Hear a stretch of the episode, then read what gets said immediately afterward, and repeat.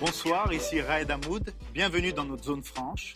Ici Isabelle Maréchal. Chaque semaine, nous donnons la parole à des voix divergentes pour aborder des enjeux extrêmement sensibles, voire émotifs. Et ce soir, on parle de réhabilitation. Le 8 février dernier, Alexandre Bissonnette, l'auteur de l'attentat de la Grande Mosquée de Québec, hérite de la peine la plus lourde jamais donnée au Québec depuis l'abolition de la peine de mort prison à vie sans possibilité de libération conditionnelle avant 40 ans. Trop sévère pour les uns, pas assez pour les autres, ce verdict provoque une onde de choc et un débat houleux sur la question de la réhabilitation. Au Canada, actuellement, plus de 5000 individus purgent une peine d'emprisonnement à perpétuité ou d'une durée indéterminée. La population carcérale du Canada s'élève à plus de 40 000. Un détenu coûte 115 000 dollars par an aux contribuables. Chaque année, environ 10 000 sentences prennent fin. Selon les statistiques récentes, plus de 50% des détenus qui ont purgé une peine de prison continue récidivent à leur sortie de prison. La réhabilitation est au cœur de notre système de justice pénale, mais de plus en plus de gens se posent la question, est-ce que tous les criminels sont réhabilitables? Commettent des petits crimes, qui retournent à Bordeaux ou dans une prison provinciale. Qu'est-ce qu'on fait avec eux autres? Au bout de 3, 4, 5, 6 crimes? Est-ce qu'on les met en prison, puis on jette la clé, puis on les garde là jusqu'à la fin de leur jour? Malgré la sévérité d'un délit qu'on a commis, malgré les, les difficultés qu'on peut rencontrer, il est possible de se réhabiliter. Au Canada, on n'a pas un système bonbon de justice. Le taux d'incarcération au Canada est parmi les plus élevés au monde le criminel a décidé d'assassiner ma fille. Moi, je n'ai pas décidé d'être victime, d'être le père d'une fille assassinée. Moi, je peux témoigner que j'ai pu voir même des fondateurs de membres de gangs là, qui se sont réhabilités. À partir du moment où il y a de la libido et même une excitation sexuelle liée à quelque chose, ça devient extrêmement difficile à traiter. La réhabilitation, il y a un point fondamental là-dedans, c'est l'espoir que quelqu'un peut avoir en prison d'en sortir un jour.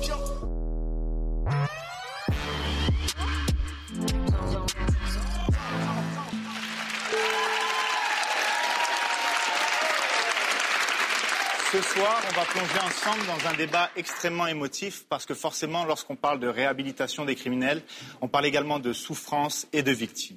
Et c'est pas toujours évident de comprendre cette souffrance, bien sûr, avant de l'avoir vécue. C'est pour ça que dans un débat comme celui de ce soir, on trouvait important de commencer avec le témoignage euh, vraiment d'une victime, d'une proche de victime. Je vous propose d'écouter Sylvie Royer.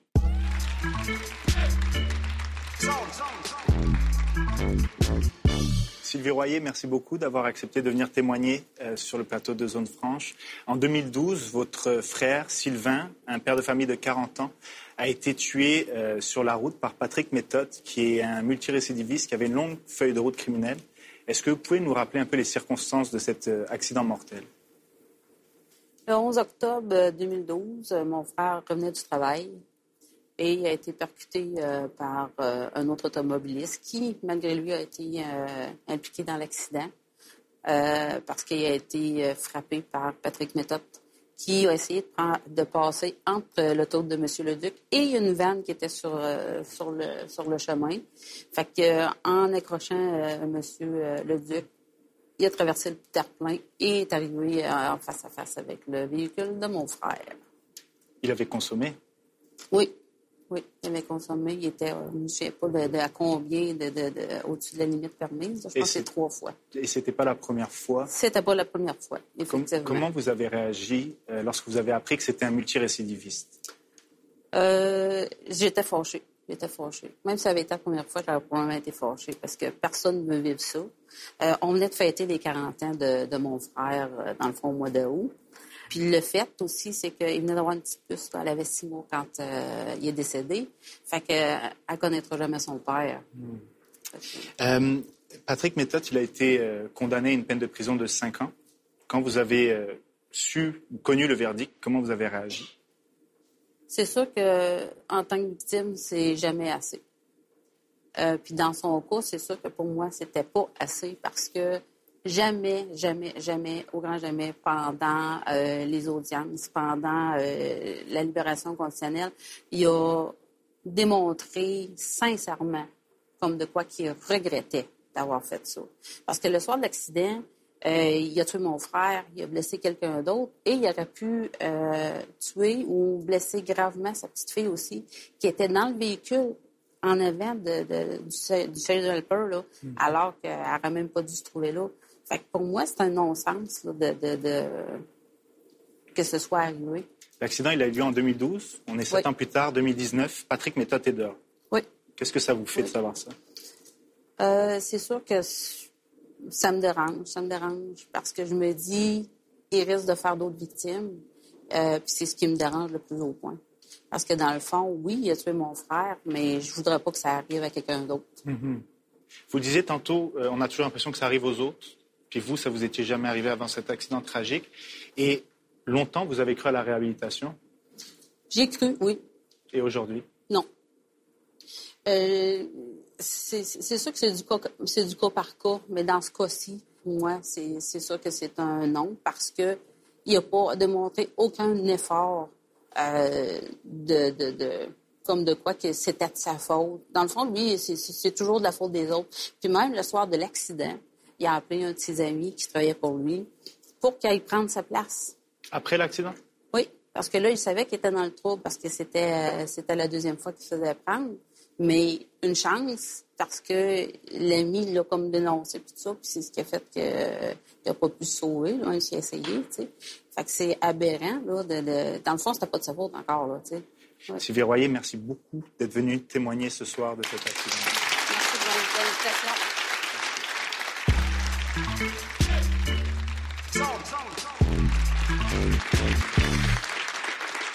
Son témoignage, Sylvie Royer parlait de l'injustice vécue euh, par les victimes.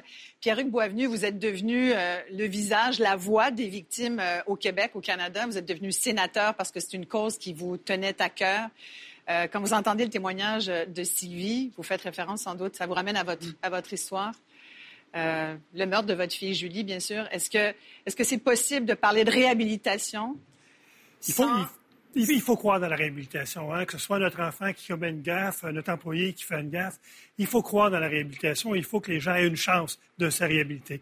Où les gens sont, sont choqués de notre système de justice, ce sont les récidivistes qui, euh, euh, à tour de, rôle, font les mêmes crimes. On, parle de, cet individu-là qui était en boisson. Combien de fois qu'on a entendu quelqu'un qui a tué un enfant et qu'on regarde le dossier judiciaire, il est à sa huitième, neuvième, dixième infraction. Et ça, c'est ça qui choque la population, c'est que le système de justice n'a pas une progression dans sa sévérité par rapport à des crimes commis et aussi par rapport à certains crimes, soit par rapport aux personnes âgées, par rapport aux enfants. On a l'impression qu'on va laisser plus de chances aux criminels à se réhabiliter qu'aux victimes à les, à les prendre en main et à les guérir. Donc, il y, a une perte de confiance dans le système parce qu'on n'accorde plus d'importance souvent à la réhabilitation du criminel qu'à la réhabilitation de la victime, alors qu'il faut tenir compte des deux.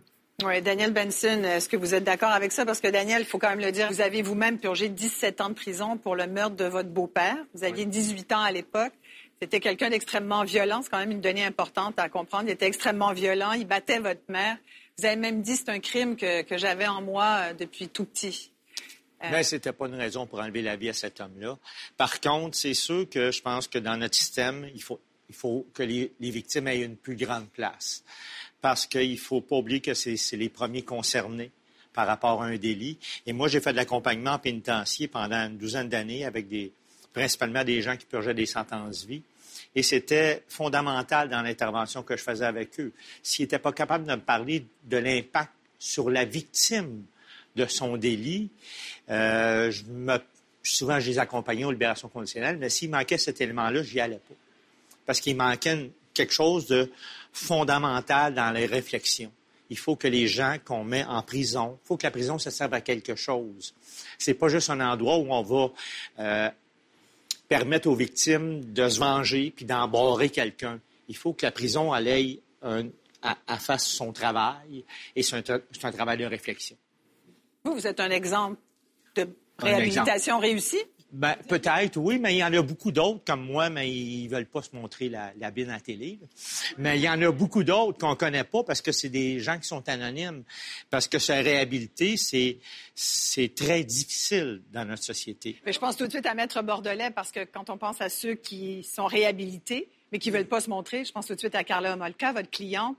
Euh, que vous avez accompagnée à sa sortie en 2005, Carla Homolka, qui a quand même commis un crime extrêmement grave. Effectivement, et qui a réussi, euh, en dépit des difficultés qu'elle a pu rencontrer, à se réhabiliter. Parce que malgré tout, je pense qu'au niveau de la société, les gens regardent l'individu. Quand on est dans les médias, quand on entend parler euh, les gens sur leur piédestal, on a l'impression des fois qu'on ne voit que le criminel, mais euh, dans la vie de tous les jours, euh, plus souvent qu'on ne le croit, l'individu est pris en considération et ça fait en sorte que malgré, malgré la, sévérité d'un délit qu'on a commis, malgré les difficultés qu'on peut rencontrer, il est possible de se réhabiliter. Mais si la réhabilitation fonctionne, pourquoi est-ce qu'il y a autant de récidives alors? Maria Mourani, je sais que vous êtes criminologue, vous, avez, vous êtes sur le terrain. Pourquoi est-ce qu'il y a tellement de récidives si la réhabilitation marche C'est ce qu'on entend à date? Ben, ça dépend quand vous dites euh, pourquoi il y a beaucoup de récidives. En fait, une récidive, c'est déjà une récidive de trop. Mais euh, la grande majorité, euh, quand même, des délinquants vont pas forcément récidiver. Et il ne faut pas oublier aussi, ça dépend des délits. Euh, donc, quand on parle de récidive, de quoi on parle en fait? Euh, Je vais vous donner un exemple. Il y a certains, euh, certaines recherches qui sont faites, par exemple, sur les pédophiles, et euh, en termes de taux de récidive, ils vont dire bon ben à partir du moment où la personne agressait un enfant en le touchant, mais là ne passe pas à des actes plus sadiques, il y a succès. Vous voyez, c'est qu'est-ce qu'on parle? C'est quoi la récidive? Est-ce que le fait de recommettre un même délit, est-ce que recommettre un délit qui est différent, est-ce que c'est un succès?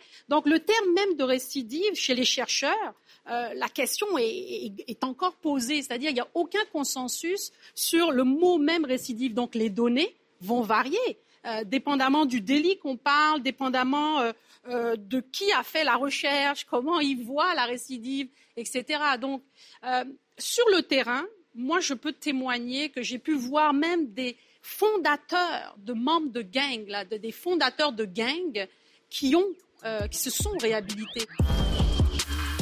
La réalité, c'est que 90-95% des détenus, des criminels, vont sortir de prison. Zone franche. Zone franche. Sur le terrain, moi, je peux témoigner que j'ai pu voir même des fondateurs de membres de gangs, des fondateurs de gangs qui euh, qui se sont réhabilités, qui sont même devenus des acteurs sur le terrain pour aider les jeunes à ne pas suivre le même parcours que eux ont eu, quoi, d'une certaine manière. Mais en même temps, je suis très lucide. La, réhabilitation, ben, c'est pas, c'est pas tout le monde qui peut euh, qui peut être réhabilité. Et tout le problème de récidive, c'est aussi la façon de le calculer. Au Canada, ce qu'on vient d'apprendre il y a quelques semaines, c'est que les statistiques canadiennes sur la récidive ne concernent que ceux qui ont été incarcérés dans un pénitencier. Donc, on oublie complètement dans le calcul ceux qui ont été dans une prison. Deux ans moins jour, et ceux qui ont des sentences dans les cours municipales qui, fait, qui font de plus en plus de procès pour des agressions sexuelles. Donc, le, le, la façon de calculer le taux il est assez restreint au Canada. Vous dites c'est faux? Il n'y a pas d'agression sexuelle au niveau des cours municipales. Oui, il y a attouchement sexuel. Il y a, il y a attouchement sexuel. Il n'y a pas, a pas de, de, de crime d'agression sexuelle au niveau sexuel, des cours municipales. Il y a juste la Cour municipale de Montréal qui est en mesure de traiter des dossiers en matière criminelle. La majorité des autres cours municipales ne traitent que des dossiers en matière pénale. Je pense que c'est important. On parlait de récidive tantôt. Est-ce qu'il y a un de... risque? C'est sûr qu'il y a toujours un risque. Le risque zéro n'existe pas. Par contre, quand on parle de 50 de récidive, ce dont on parle en particulier, c'est les bris de probation, les bris de conditions. OK? Quelqu'un qui n'a pas respecté son couvre-feu. Quelqu'un qui a bu alors qu'il n'avait pas le droit de boire. C'est ce dont on parle quand on parle Mais de récidive. Et je pense que c'est important de souligner les données qu'à Québec, les données qu'à Québec vient de sortir sur ses prisons, c'est 60% de retour, 60 des gens récidivent. Et quand on calcule, non, non, non, je m'excuse, 60% de retour, ce n'est pas 60 calcule, de récidive. quand on calcule le taux de réincarcération plutôt que la récidive, qui est beaucoup plus significatif pour moi, on tombe de l'ordre de 70% au fédéral. Ben oui? Effectivement, quelqu'un qui a bu alors qu'il n'avait pas le droit de boire, il n'a pas récidivé. Il a bu alors qu'il n'avait pas le droit de boire. Il n'a pas respecté son couvre-feu. Ce n'est pas une récidive. Lorsqu'on a un système qui a 70% des gens qui sont réincarcérés, il faut vraiment se poser des questions sur les investissements qu'on met. Le Canada met 2 milliards par année dans le système carcéral, incluant des programmes. Et si on a un retour de 70 des gens, il n'y a pas d'entreprise privée qui réussirait. on ferait faillite demain On ne devrait pas réincarcérer quelqu'un simplement parce qu'il a brisé une condition. Je suis d'accord avec vous. On ne devrait pas réincarcérer quelqu'un uniquement parce qu'il a manqué à une condition de couvre-feu, parce qu'il a omis de faire son changement d'adresse, parce qu'il a bu alors qu'il n'avait pas le droit de boire. On ne devrait pas réincarcérer quelqu'un uniquement. Mais oui, mais c'est de ça dont on mais ils sont pas tous incarcérés. C'est quoi la solution? Alors, euh, est-ce qu'on. Euh, les criminels endurcis, par exemple, ceux qui, qui, commettent des petits crimes, qui retournent à Bordeaux ou dans une prison provinciale, puis bon, ils sont indécrottables. Qu'est-ce qu'on fait avec eux autres au bout de 3, 4, 5, 6 crimes? Est-ce qu'on les met en prison, puis on jette la clé, puis on les garde là jusqu'à la fin de leur jour? Non, le problème... La réalité, c'est, la réalité, c'est que 90-95% des détenus, des criminels, vont sortir de prison. Les personnes qui sont condamnées à une sentence vie, et je rappelle qu'une sentence vie, le terme le dit, la personne est en libération conditionnelle jusqu'à la fin de ses jours, si elle obtient une libération conditionnelle. Une personne qui a une sentence vie, qui n'obtient pas de libération conditionnelle, va finir parce qu'il est trop dangereux ou qu'il n'a, mm-hmm. pas fait de programme, il ne s'est pas euh, réintégré. Euh, il ne sera pas libéré par les commissaires. Il pourra finir ses jours en prison et il y a, plusieurs personnes qui mourront en prison, on le sait, parce que ces personnes sont trop dangereuses pour réintégrer la communauté. Euh, mais les personnes, qui, les personnes sentencées vie qui obtiennent une libération conditionnelle ne récidivent pas. Et c'est les criminels qui ont, qui la vie, c'est les criminels. Et en ouverture d'émission, il y avait le, cas de M. Bissonnette. Dans le jugement du juge Huot, le juge Huot s'est servi d'une statistique qui est sortie dans le rapport euh, euh, d'examen de la commission des libérations conditionnelles, dans le cas des sentencés à vie, donc des gens qui commettent des meurtres, 97,3% de réussite la dernière année. Très, très peu de récidives mm-hmm. dans le cas de ces, dans cette catégorie de criminels-là. Donc, quand on parle de statistiques, pour faire attention, quand on parle de fédéral, de provincial, de la catégorie de crime, il faut démêler ça. Parce que si on met des chiffres tout ensemble, on peut lui faire dire à peu près n'importe quoi. On voulait aborder la question des libérations conditionnelles. Il y a beaucoup de gens qui, pestent, beaucoup de victimes et des proches qui pestent contre la commission. Un peu pour reprendre les mots de Sylvie qui nous disait, moi, j'ai l'impression de ne pas avoir eu le droit d'intervenir. J'ai pas, j'ai pas eu d'écoute. Et pour avoir parler à beaucoup de gens, des, proches, des victimes. Effectivement, quand on calcule le nombre de gens, par exemple, qui sont autour d'un détenu, qui se présentent devant les commissaires, il y a à peu près 9, 10 personnes pour le détenu. Souvent, les victimes se plaignent qu'il y en a deux, trois pour elles. Vous n'êtes pas d'accord, Non, totalement. Je parlais à Bruno Serre, je parlais à Bruno Serre aujourd'hui même, il déplorait ça. Il, avait, il a calculé les gens autour, il disait qu'il y avait 9 personnes. En fait, c'est rassurant de savoir qu'il y a 10 personnes autour du détenu, parce que ça, prouve qu'il est pris en charge. pas les gardiens. Non, je sais, mais il y, a des, il y a toute une équipe de gestion de cas autour du détenu. Mais je reviendrai à ce que M. Henry disait, les, les, les, les, gens qui sont dangereux, là, c'est pas les meurtriers. C'est comme euh, M. Benson en est un ici, puis j'irai bien super avec lui après.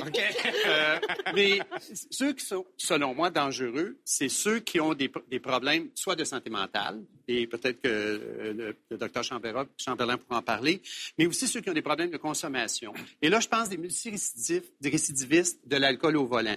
Comme le, le monsieur Méthode qui a tué le frère de, de, de, de la première intervenante.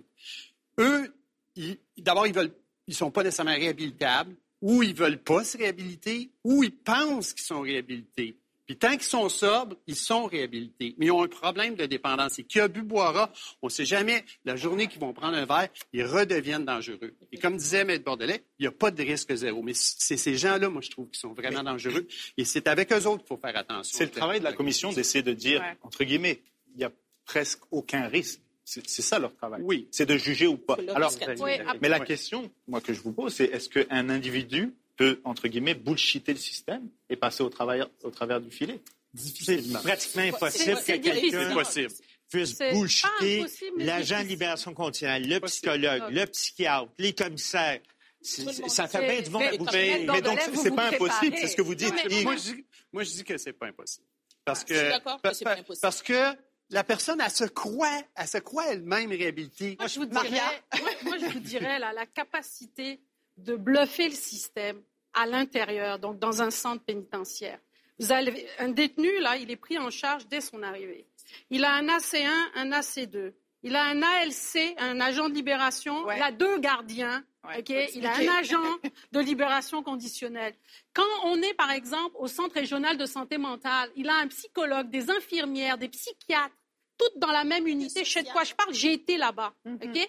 Donc, pouvoir faker, là, faut vraiment que tu sois un super bon psychopathe. Puis en plus de ça, vous avez les détenus. Si, la personne les se détenus sont les plus grands, euh, comment je peux dire, les blabla, blabla, c'est les plus grandes de... Ils sont tous manipulateurs. Parleurs. Sont-ils tous manipulateurs, euh, docteur Chamberlain? Presque. Mais ce qu'il faut dire, ce qu'on est... bien. ce qu'on est en train de dire ici, c'est quand même que le système d'évaluation fonctionne. Ce qu'on a dit que ceux qui étaient en prison à vie, qu'on gardait, euh, évidemment, ils ne récidivent pas parce qu'on les a gardés. Puis ceux qu'on n'a pas gardés, donc on a évalué que le danger était assumable, récidivent à peu près pas.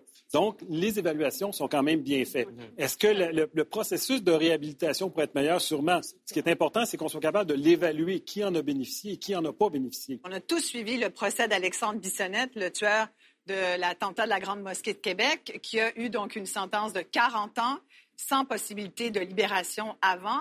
Euh, la question que tout le monde se pose, c'est est-ce que dans le cas d'un individu comme celui-là, il peut être réhabilitable?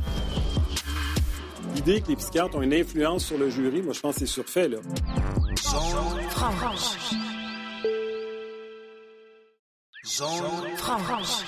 On a tous suivi le procès d'Alexandre Bissonnette, le tueur de l'attentat de la Grande Mosquée de Québec, qui a eu donc une sentence de 40 ans sans possibilité de libération avant.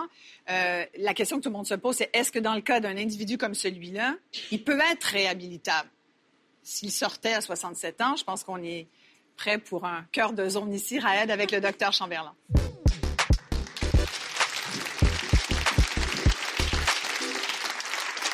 Docteur Jules Chamberlain, en tant que psychiatre expert, vous l'avez examiné, Alexandre Bissonnette. Euh, quel diagnostic vous avez posé?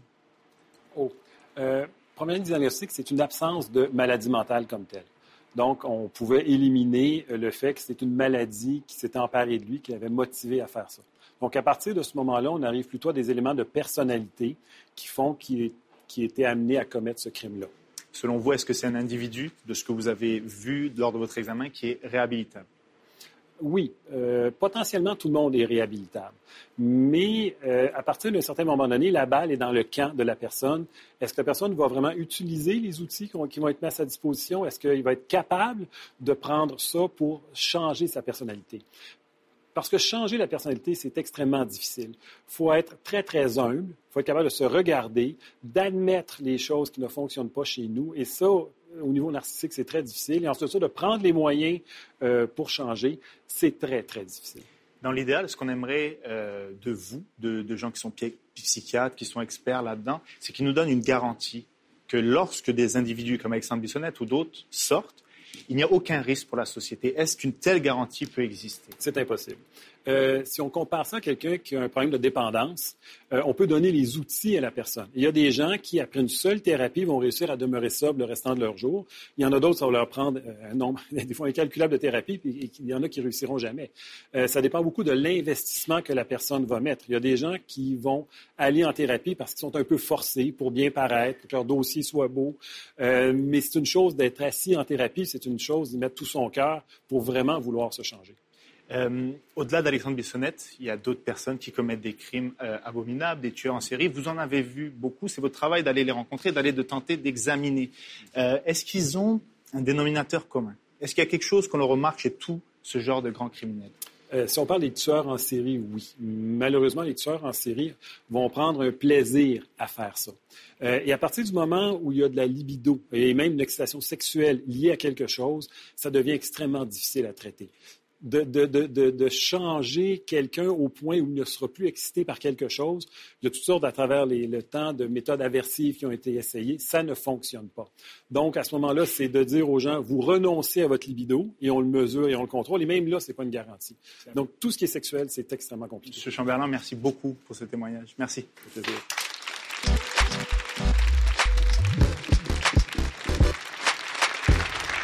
mettre en lumière quand même... Euh, que souvent, il est arrivé dans des causes, on pense à celle de Guy Turcotte, entre autres, que la crédibilité des témoins experts a été remise en question au cours des dernières années. D'ailleurs, Pierre-Hugues Boisvenu, euh, dans le cas du meurtrier de votre fille, il avait déjà été évalué par un psychologue en prison qui avait jugé qu'il n'était plus du tout dangereux. Bien, en, en 99, il agresse sexuellement une jeune fille pendant 12 heures. Il la séquestre pendant 12 heures. Le juge lui donne deux sentences de 18 mois mais plutôt qu'avoir des sentences consécutives pour faire 36 mois, aller dans un pénitencier fédéral, il y a eu des sentences concurrentes, donc en même temps. Donc, il a fait trois mois dans 36 mois de sentence. Et euh, effectivement, après trois mois qu'il a fait de, dans une prison provinciale, euh, on a décidé qu'il était réhabilité et on l'a remis en liberté. Et c'est là qu'il a croisé. Euh, et c'est là qu'un an après, il a assassiné une femme qui était ma fille. dans tous les procès, il se trouve toujours un psychiatre pour dire blanc et un psychiatre pour dire noir. Et il y a toujours je trouve que les psychiatres, malheureusement, se comportent un peu comme des mercenaires. Et on en a beaucoup parlé dans le procès de Guy Turcotte. Isabelle euh, euh, Gaston a fait toute une cabale là-dessus pour changer le système. On se rappelle, en 2009, il y a un de vos collègues, je ne le nommerai pas, qui est allé témoigner au, procès de Francis Prou pour dire qu'il avait euh, écouté le témoignage ou interrogatoires de Francis Prou alors que ce n'était même pas vrai. Moi, je pense que les psychiatres devraient eux-mêmes insister pour changer le système qu'on ait des, psychiatres qui sont nommés par la Cour et que ce ne soit pas toujours des débats comme ça, un qui dit noir, un qui dit blanc, selon qui est engagé par la défense ou par la couronne, et ça met les jurys devant des, des problèmes insolubles. C'est pas comme ça que ça se passe. Euh, la Cour nomme un psychiatre, comme à Pinel, où on fait plus que 1000 expertises par année, puis à 99% du temps, tout le monde est d'accord. La couronne, la défense, les victimes, tout le monde. C'est même pas 1% où les psychiatres sont pas d'accord. Et le problème, c'est que dans les procès qui sont très médiatisés, euh, effectivement, il y a des psychiatres qui ne sont pas d'accord, mais je vous ferai remarquer qu'il y a des ingénieurs qui sont pas d'accord, des actuaires qui sont pas d'accord. Le seul problème, c'est quand les faits ne sont pas acquis, quand il y a un flou sur ce qui s'est passé. Le procès de Turcotte, personne ne savait ce qui s'est passé, il a invoqué une amnésie. À ce moment-là, les gens vont arriver avec des hypothèses, des théories, et il y a quelqu'un qui va dire oui, si c'est ça, mais ça, c'est possible. À partir du moment où les faits ne sont pas campés, mais quand les faits sont campés, les psychiatres sont aussi d'accord que n'importe quel expert. C'est faux de dire qu'on n'est pas d'accord. Je vous répète, 99 des expertises sur 1000 demandées par les tribunaux, tout le monde est d'accord. Mais je peux, on peut parler du procès de Guy Turcotte, on peut parler d'Alexandre Bissonnette, on peut parler de Luca Rocco on peut nommé là, à, à infinitum des procès où il y a des, des, experts, des, des querelles d'experts. C'est pas un, je pense pas que ce soit 1 Mais dans n'importe quel procès où il va être question d'économie, vous allez avoir des actuaires, puis vous allez avoir des économistes. N'importe quel procès, le, pont Champlain, moi je me souviens qu'une journée il allait tomber, puis l'autre journée il tombait pas. Vous voulez dire les psychiatres, vous n'êtes pas meilleurs que les autres, mais vous n'êtes pas plus que les autres. Mais Ce que je veux dire, c'est que quand les données sont pas, sont pas quand les données sont floues et, pas précises, quand on ne sait pas exactement ce qui s'est passé, on peut émettre toutes sortes d'hypothèses. Et si vous écoutez les psychiatres témoigner, ils vont vous dire, ben, si on prend ça pour acquis, il y a des chances que ça soit ça quand les, gens ont les mêmes données, on arrive au même résultat dans 99 du temps. Mais dans le procès de Michel Cadotte, encore, là, on vient de le voir, là, vous, avez témoigné pour la couronne, il y avait des psychiatres qui témoignaient pour la défense, on avait encore des, opinions divergentes? Pas tout à fait, parce que dans, le procès dans, ce procès-là, tout le monde était d'accord qu'il était responsable. C'était juste une question à quel point l'intention était présente. C'était juste ça. Et moi, j'étais là pour éclairer. je ne me suis pas prononcé pour un meurtre deuxième ou un, homicide involontaire. Il l'a pas nié. C'est une autre histoire. Hein? Il l'a jamais nié. Ben, ben c'est ça mais, tout le monde était d'accord, lui-même. oui, mais au départ, il était question que peut-être un psychiatre vienne dire qu'il était non responsable. C'était ça qui était dans l'air. Et moi, quand j'ai accepté le mandat de la couronne, c'était pour valider si une expertise allait être faite, disant qu'il était non responsable. Tout le monde a dit non, il est responsable, il savait ce qu'il fait, il n'y a pas de maladie dans ça. Les psychiatres étaient d'accord là-dessus. mais vous ne sentez pas quand même qu'il y a un déficit de crédibilité de la façon que les, de la façon que les, psychiatres viennent témoigner à la Cour? Écoutez, euh, à chaque fois qu'il y a l'opinion d'un psychiatre qui est retenue, il y a l'opinion d'un psychiatre qui n'est pas retenu aussi. Ça, ça c'est clair. L'idée que les psychiatres ont une influence sur le jury, moi, je pense que c'est surfait. Là. On vient expliquer comment nous, on pense que le patient pensait au moment du, drame, et à ce moment-là, le jury va en tirer les conclusions. et souvent, on n'est pas si loin que ça. Dans le cas de Turcotte, Dr Chamberlain, il y a quand même eu un premier procès. Oui où il a été déclaré non criminellement responsable. il y avait des psychiatres des deux côtés. Il a fallu une espèce de mouvement de l'opinion publique quand même. On a mhm. dit qu'elle avait joué certainement là-dedans. Peut-être, peut-être pas, vous le direz. mais, il y a eu un deuxième procès aussi qui a eu une autre issue. Mhm. Euh, et là, il est en prison. Absolument. Et, effectivement, et si on pense qu'il y avait une erreur lors du premier procès, le système l'a récupéré. C'est ce qu'il faut voir. La Cour d'appel a dit qu'il y a eu des erreurs dans le premier procès, on l'a récupéré et là, on a la décision qu'on a en ce moment. En tout cas, ce qui est sûr, c'est que tout le monde à peu près est d'accord pour parler de paix sociale. Tout le monde s'entend qu'on aimerait qu'il y ait plus de paix sociale, moins de crimes, moins de criminels qui peuvent être euh, euh, sortis dehors pour les mauvaises raisons ou dans des cas où il ne faudrait pas. Euh, mais on ne sait pas c'est quels moyens qu'il faut prendre pour y arriver. C'est-à-dire, est-ce que c'est plus la prison? Est-ce que c'est plus la réhabilitation? Et pour en parler, je vais inviter Maria Morani et Pierre-Hugues Boisvenu à débattre avec Isabelle dans la zone. Il y a des gens qui participent à des mesures de réhabilitation dans les prisons et leur taux de récidive est plus élevé que s'ils ne participent pas. Donc, il y, a des problèmes. Zone franche. Zone franche.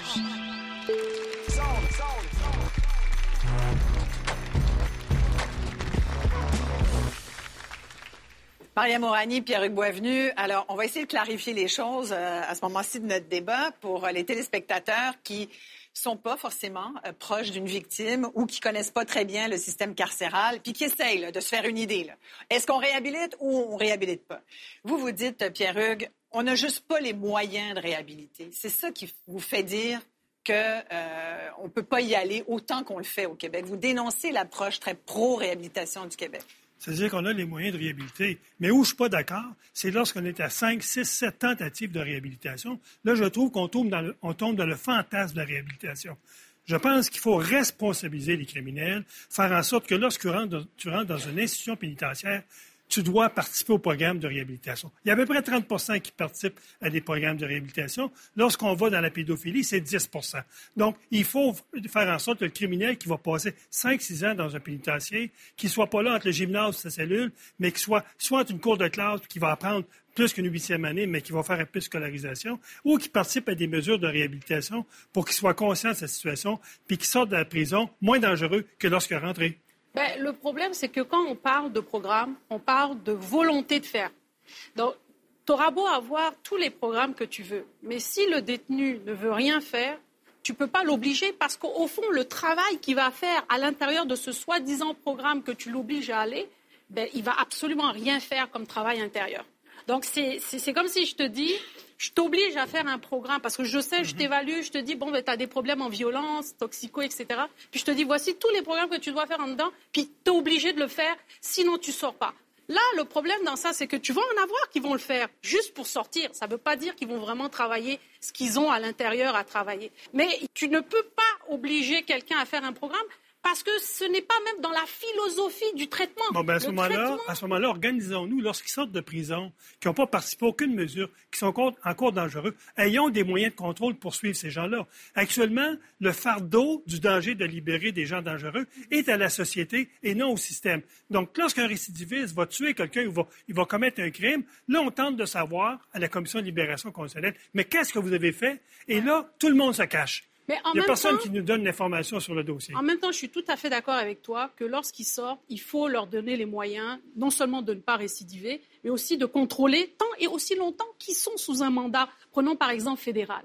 Mais quand ces gars-là ou ces dames-là arrivent à la fin de leur mandat, ils ont terminé leur sentence. On ne peut absolument rien faire. Puis quand on parle des programmes, j'ouvre juste une parenthèse, il y a tellement eu de coupures au niveau des, programmes qu'on peut avoir des individus qui vont vouloir faire les programmes, mais ils sont mis sur des listes d'attente avant de pouvoir ben, participer. moi, c'est ça que j'accepte pas. Ben, la personne qui a fait 5, non, mais la personne qui a fait 5-6 ans de prison, de pénitencier, et qui sort, qui est encore dangereux, oui, mais s'il n'a pas fait de programme. Oui, mais le système devrait avoir des mécanismes de contrôle parce qu'on sait que la personne a des chances de récidiver, faire d'autres victimes. Tout à fait Et là, après ça, on dit, bon, ben, il a payé sa note à la société. Non, on a manqué de notre couple récidivé. Mais, mais ça, on est tous d'accord. On ne veut pas que ces gens-là sortent. Ben, moi, je, moi, je dis qu'on met 2 milliards par année et on n'en a pas pour notre argent. Ce que je mérite surtout, c'est qu'il y ait éventuellement une évaluation indépendante des programmes de réhabilitation. Il y a, depuis à peu près 40 ans qu'on a des programmes dans les pénitenciers fédéraux. Il n'y a jamais eu d'études indépendantes par une organisation externe de dire est-ce que nos programmes sont bons ou pas bons? Ça a toujours été fait à l'interne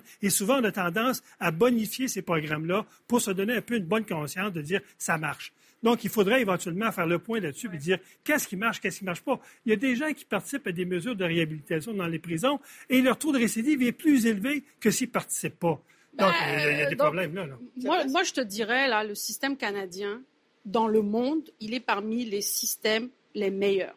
Il y a du monde là qui viennent de l'étranger pour voir comment nous on gère les détenus à l'intérieur, c'est quoi les programmes, etc. Donc le système canal, je parle au niveau fédéral, je parle pas au niveau provincial. Il, vraiment, il est bon et il fonctionne. Ce n'est pas une panacée. Par exemple, les, délinquants qu'on considère euh, être euh, des terroristes ou euh, des radicaux, est-ce que le service correctionnel actuellement a des programmes pour ce genre d'individus?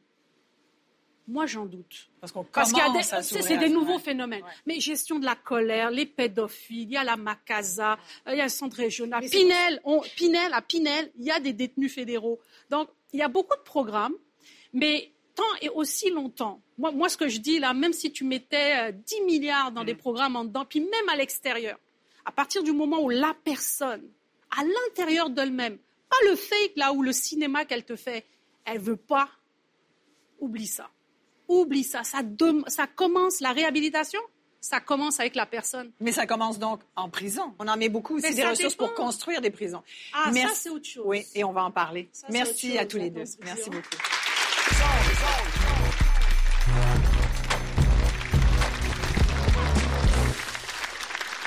Ce duel nous a, nous a ramené à une question? C'est une question concrète que je vais vous poser à tous. Est-ce qu'on met notre argent dans les prisons ou dans la réhabilitation? Bah, C'est sûr que plus on va construire de prisons, plus on va les remplir. Hein. Mais il faut comprendre, faut comprendre qu'en 1995, parce que j'étais au gouvernement du Québec, on a fermé cinq prisons en pensant qu'en 2020, il y aurait moins de crimes, moins de criminels. La population a augmenté quand même de 20% et on a des prisons qui débordent avec des taux d'occupation de 115% Donc, euh, il y, a une progression de la population sur le plan démographique. La criminalité suit parce qu'il y a une relativement stabilité depuis à peu près 20 ans. Donc oui, il faut construire ces places-là. Le gouvernement conservateur euh, a adopté des lois très répressives qui, imposent des sentences minimum. Et on dit en campagne électorale, on va être le parti de la loi et l'ordre, on va nettoyer les rues, on va envoyer les, criminels en prison, on va les garder en prison. c'est sûr que les politiciens, une fois qu'ils sont au pouvoir, ont des décisions économiques à prendre. Puis, le système carcéral puis les prisons, c'est pas payant. On met de l'argent dans la santé, dans l'éducation. Mais quand, on a besoin de couper, c'est là qu'on coupe. Fait qu'on met toujours plus de monde en prison, mais il y a toujours moins de ressources pour les réhabiliter. Il, y a toujours un problème de surpopulation parce que c'est ça qui est intéressant. Il y a de plus en plus de monde en prison et pourtant le taux de criminalité diminue depuis les années 90. Depuis 1998, Sécurité publique Canada estime que le taux de criminalité a baissé de 34 ça veut dire que c'est les mêmes qui reviennent tout le temps? C'est comme des pertes tournantes? C'est quoi? Ça veut dire que les gens restent plus longtemps en détention. Il y a toute la détention préventive qui a augmenté de manière très importante. Il faut, faut bien être conscient aussi qu'au Canada, on n'a pas un système bonbon de justice. Quand j'entendais des gens dire on va le mettre en prison pendant 150 ans, qu'est-ce que ça va régler? Zone franche. Zone franche. Au Canada, on n'a pas un système bonbon de justice. Le taux d'incarcération au Canada est parmi les plus élevés au monde. Il y a 116 détenus par tranche de 100 000 habitants au Canada. Si on compare avec les pays occidentaux comme la France, l'Italie, la France est autour de 105. Euh, L'Allemagne est autour de 77. La Suède, les pays scandinaves, autour de 47, euh, je crois. Les États-Unis Les États-Unis, 666. Et on est dans une autre catégorie. Mais, vers où on veut aller? C'est ça la question aussi. C'est beaucoup plus répressif. Pourtant, c'est beaucoup plus répressif et les taux d'homicide, les taux de criminalité sont plus élevés. Donc, la sévérité de la sentence n'a aucun impact sur la dissuasion. mais ça veut dire quoi? C'est un, argument émotif plutôt que rationnel? Vous n'êtes pas d'accord, Yves, avec ça? Ou Daniel, Oui, c'est donner des sentences. moi, quand j'entendais, on va donner à à Bissonnette, puis je juge pas le crime qu'il a commis, là, puis la, capacité de ce jeune homme-là, mais quand j'entendais des gens dire on va le mettre en prison pendant 150 ans, qu'est-ce que ça va régler? La réhabilitation, il y a un point fondamental là-dedans, c'est l'espoir que quelqu'un peut avoir en prison d'en sortir un jour. Mais à, à 40 ans, Daniel, 17, ça a été beaucoup là, pour vous. 40 ans pour Bissonnette. Quand il va sortir à 67 ans, mettons, ouais. il, il va avoir vécu 40 ans en prison. Mhm. Puis, il va trouver une société complètement changée, il va être complètement avec un biais extrêmement négatif à son endroit. Et quand est-ce ce jeune homme-là va se dire, ben moi, je ne sortirai pas de prison en marchette, là. donc je n'ai plus rien à perdre. Hmm. Donc, il va mettre en péril la vie des autres détenus, la vie du personnel dans ces établissements-là. C'est dangereux de faire ça. Daniel, vous avez fait 17 ans en prison. Ouais. Et vous, la chose qui vous a aidé dans la réhabilitation, c'est de vous dire, ben, au bout du tunnel, il y a une sortie. Ouais. Et donc vous pensez que, parce que c'est intéressant, on a parlé du point de vue des victimes, on se met jamais dans la place du criminel qui est en prison. C'est quoi être dans une cellule pendant X nombre d'années? Bon, ben, tout le monde ce soir peut faire le test. Vous arrivez chez vous ce soir, vous vous enfermez dans votre salle de bain, si c'est une petite salle de bain normale, puis vous restez là pendant deux ans. Est-ce qu'il y a un écran plat? Non, non. Puis je vais aller vous porter trois sandwichs à chaque- par, par jour. Parce que l'enfermement, c'est quelque chose qu'on n'explique pas aux futurs Mais criminologues. pourquoi, pourquoi, Daniel, on entend toutes sortes d'histoires, là, de, de- on entend des histoires. Moi, je, je- je parle de ce qu'on entend. là, hein. La- les Québécois, ils entendent toutes sortes d'histoires. Euh, Môme bouché, euh, il y a le gros sofa, les deux pieds sur le pouf, Non, euh, ça, la c'est pas TV. vrai. C'est pas vrai? C'est où la vérité? Nous, on veut juste savoir c'est où la vérité pour être capable de se faire une opinion? La vérité, une prison, c'est pas confortable. Puis je vais vous dire plus que ça. C'est fait pour ça. Ouais. Ce soir, Isabelle, je t'amène au Queen Elizabeth. Et je t'amène dans la suite royale, dans la plus belle chambre d'hôtel du Queen Elizabeth. puis Ginette va venir faire le ménage, puis Edgar va t'emmener ce que tu veux manger. Mais le seul problème, c'est que je, je verrouille la porte et je pars avec la clé. Je suis convaincu, dans 4-5 jours, tu vas gratter pour sortir de là. Parce que la perte de liberté, ça va au-delà de que de l'épaisseur d'un matelas. Je comprends. C'est pas ça. Mais oui, perdre oui, sa liberté, c'est perdre à quelle heure tu vas manger, qu'est-ce que tu vas... Moi, je me souviens, j'ai été à l'établissement Archambault pendant sept ans. Et pendant sept ans, à tous les mardis, j'ai mangé du pâté chinois. C'est J'ai pas tourné vrai que la prison, c'est confortable. mais est vrai. 25 jours à Bordeaux là, il y a deux ans. C'était la première fois que les caméras étaient admises à Bordeaux. Puis c'est vraiment l'horreur. Ah, mais les gens qui pensent que la prison, c'est un club med, là, je les mets au défi d'y aller puis de passer une semaine. c'est provincial. Non, mais Fédéral, Non, fédéral, fédéral, fédéral, non, fédéral, il y a un peu plus de... affaire. T'es entouré de criminels, tu sais. Oui, je tout, le comprends, monde, tout le là. monde veut profiter de toi. Tu sais, si t'es pas criminalisé, t'es en bas de la chaîne alimentaire. Ils vont t'obliger à, à- à rentrer de la drogue, à te plugger, là. Je m'excuse de ouais. l'expression, C'est là. comme ça qu'on dit Puis de, de- de rentrer de la drogue ou de faire des, des commissions, de cacher un cellulaire. Puis si tu te fais poigner, là, tu t'es- t'es- tu t'en vas au trou. puis Tu peux pas, tu peux pas être un rat, tu peux pas snitcher. C'est l'horreur d'être en prison. Personne veut ça. C'est pas vrai que c'est un Ben, club. Il y, a- il y a une façon Il y a de pas y aller, hein? Oui. Puis quand tu tournes Bordeaux, clair. tu te dis, Ça met pas de crime. c'est vrai.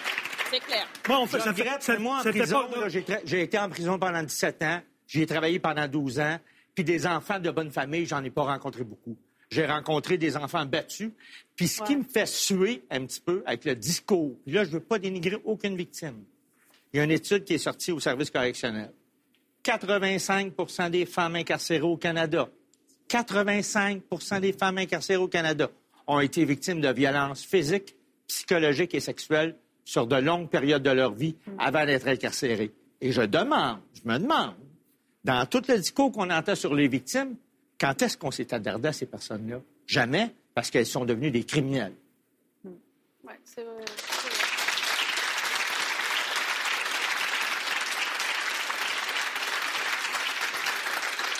En contrepartie, ce que je dirais, c'est qu'il y a une femme sur trois qui va se faire violenter dans sa vie. C'est pas une femme sur trois qui va en prison.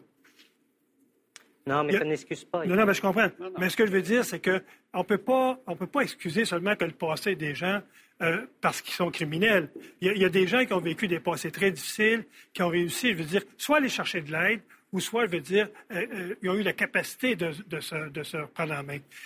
La victime, elle, là, qui va, qui va perdre un enfant, qui va perdre un père, parce qu'un criminel veut dire assassiner un proche parce qu'il sort de prison, eux ont une autre forme de prison, qui va être à vie aussi. C'est vrai. Ça, je- De se lever le matin sans père, sans fille. c'est absolument Bon, vrai. Donc, C'est absolument vrai. Mais- le criminel de ma fille a choisi son État. A Le criminel a fait. grosse Est-ce que vous pensez que tous, tous les criminels qui ça, sont c'est pas ça. incarcérés pas ça que ont choisi? C'est pas ça que je dis. Je dis, moi, le criminel a décidé d'assassiner ma fille. Moi, je n'ai pas décidé d'être victime, d'être le père d'une fille assassinée. C'est bien différent comme niveau de responsabilisation. Est- Moi, je demande juste au criminel de ma fille de prendre ses responsabilités. Il est rentré en prison puis il a commencé ses premiers programmes neuf ans après. Là, on est dans. Alors, euh, Non, mais on est au cœur d'un d'un débat qui est euh, en fait le, le droit des victimes vis-à-vis du droit des détenus. Ouais, Puis vous, euh, David, vous pensez qu'il ne faut pas opposer les deux? Je ne pense pas que ça s'oppose. En fait, je, je suis convaincu que pendant des années, les personnes victimes ont été les grandes oubliées du système de justice pénale, pour être du système occidental, comment ça s'est construit. Et je reste convaincu que les personnes victimes ont besoin de plus de soutien, financier, plus de soutien psychologique. Encore aujourd'hui. Encore aujourd'hui, bien sûr, bien sûr. Encore. Mais de donner plus de soutien aux personnes victimes, ça ne veut pas dire qu'on doit retirer euh, des droits, entre guillemets, ou des, des, services, ou du soutien, ou de la supervision, ou de l'encadrement aux personnes contrevenantes lorsqu'elles reviennent en communauté. Ce sont deux facettes d'un même problème, de la délinquance, de la criminalité, mais qui ne s'opposent pas nécessairement. On doit donner des services aux deux. Et sur ces paroles rationnelles, on va clore ce débat, oui. Isabelle. Merci Donc, beaucoup à tous nos vraiment. invités euh, d'avoir participé euh, à ce débat de Zone France. Merci. Merci beaucoup. C'est un enjeu euh, pas facile. pas facile. Puis, euh, on en a discuté. On espère qu'à la maison, vous allez poursuivre la réflexion à travers nos réseaux sociaux, notre page Facebook. Et si jamais vous voulez faire partie, d'ailleurs, le public, on le remercie aussi, de ce public en studio, vous avez qu'à aller à publicible.com et c'est très facile de vous inscrire. Et ne vous gênez pas, bien sûr, pour pousser la discussion euh, plus loin chez vous, avec vos proches. Merci à tous.